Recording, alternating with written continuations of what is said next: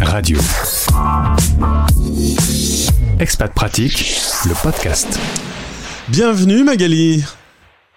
Bonjour Gauthier, merci. C'est pas ta première, hein, euh, tu es Non. souvent sur l'antenne. Je suis content. Non, mais ça fait un, un moment qu'on ne s'est pas parlé quand même. C'est vrai. Et euh, tu m'as dit que c'était toujours un tout petit peu stressant quand même de faire de la radio. Bah oui, le début c'est toujours un peu stressant, puis après on, se lâche, on se laisse aller.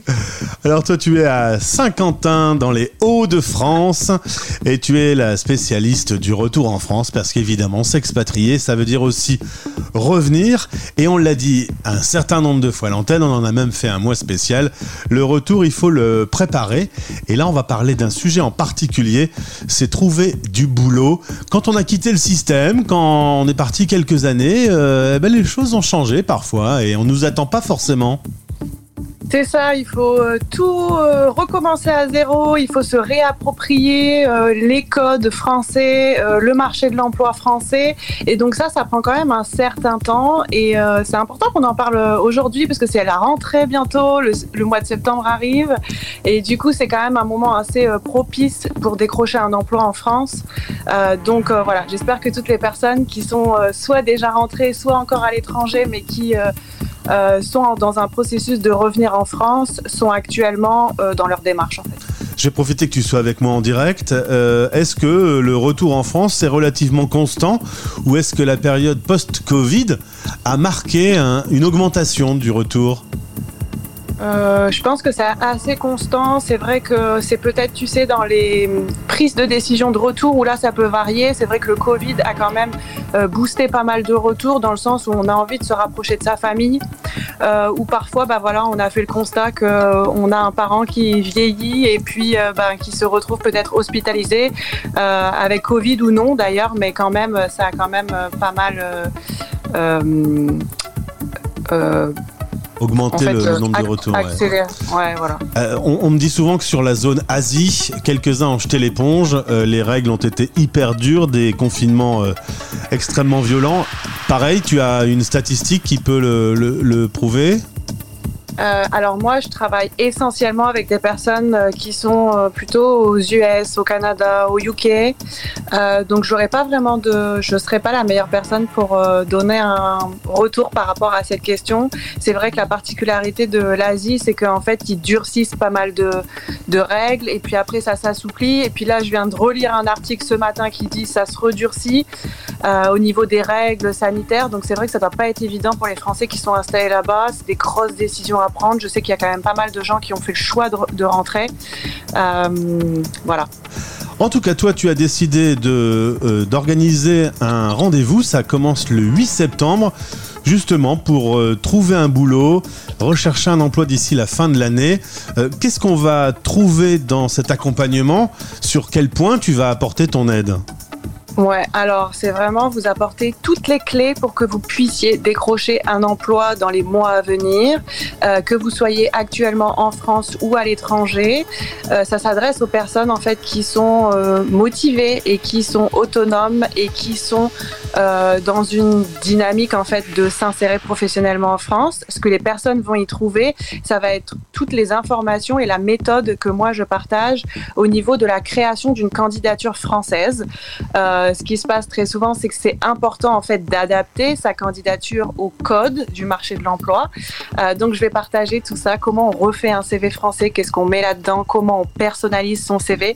Idem pour la lettre de motivation, parce que c'est vrai que c'est quelque chose, c'est un outil qu'on n'utilise pas dans certains pays, mais en France, ça reste quand même assez important, d'autant plus pour les personnes qui vont rechercher un emploi sur des métiers euh, de cadre, je dirais, avec des grosses responsabilités.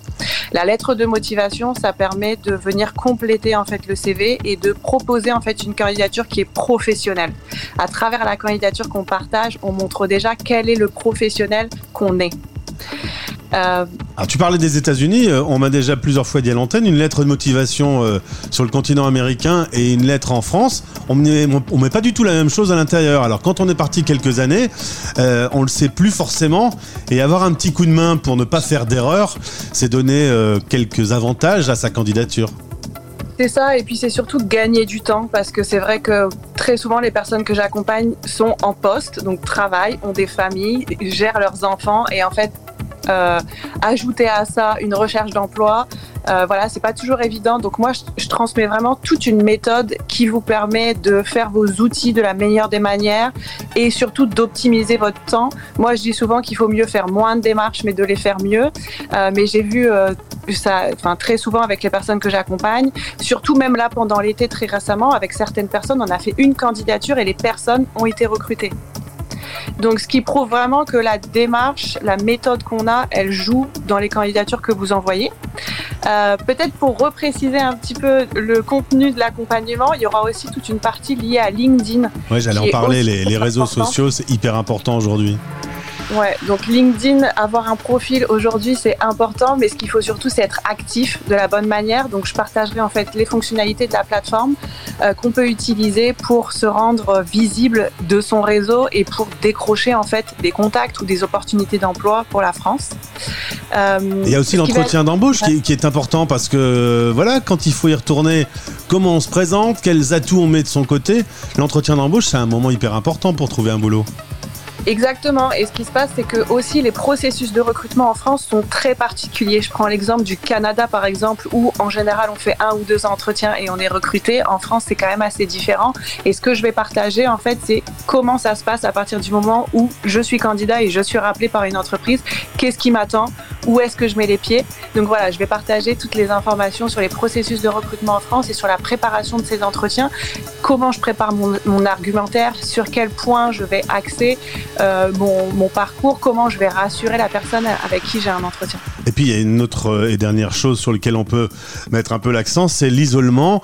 On est loin, on est loin du système, euh, on cherche on se perd un peu, on s'angoisse, on se stresse parce que la date butoir arrive.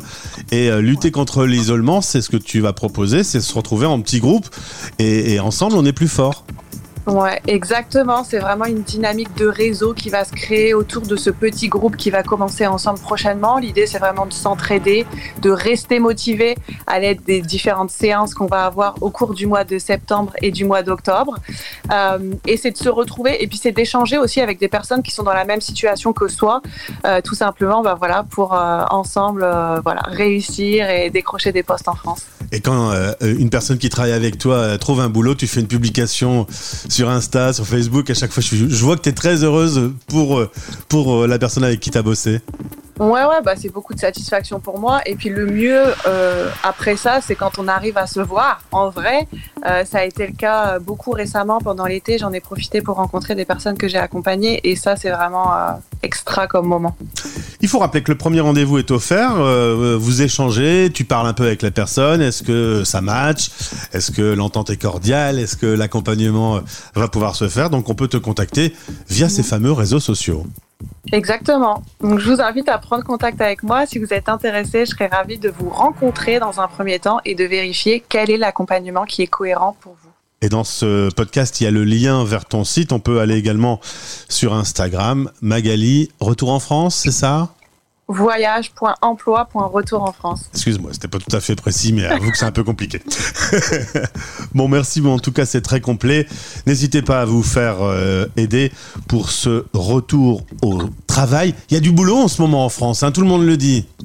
Oui, oui, c'est dynamique. Euh, il faut vraiment euh, booster ses recherches, euh, lancer vos candidatures, mais encore une fois, en étant méthodique, vous ferez peu de démarches et vous aurez des, des résultats très prochainement. Eh bien, c'est tout ce que je vous souhaite, Magali. Merci d'être venue sur cette antenne. Les liens pour te contacter et je te souhaite une belle journée à Saint-Quentin. Merci beaucoup. À très bientôt. Ciao, ciao. Les Français parlent au français. Parlent au français. En direct à midi, en rediff à minuit.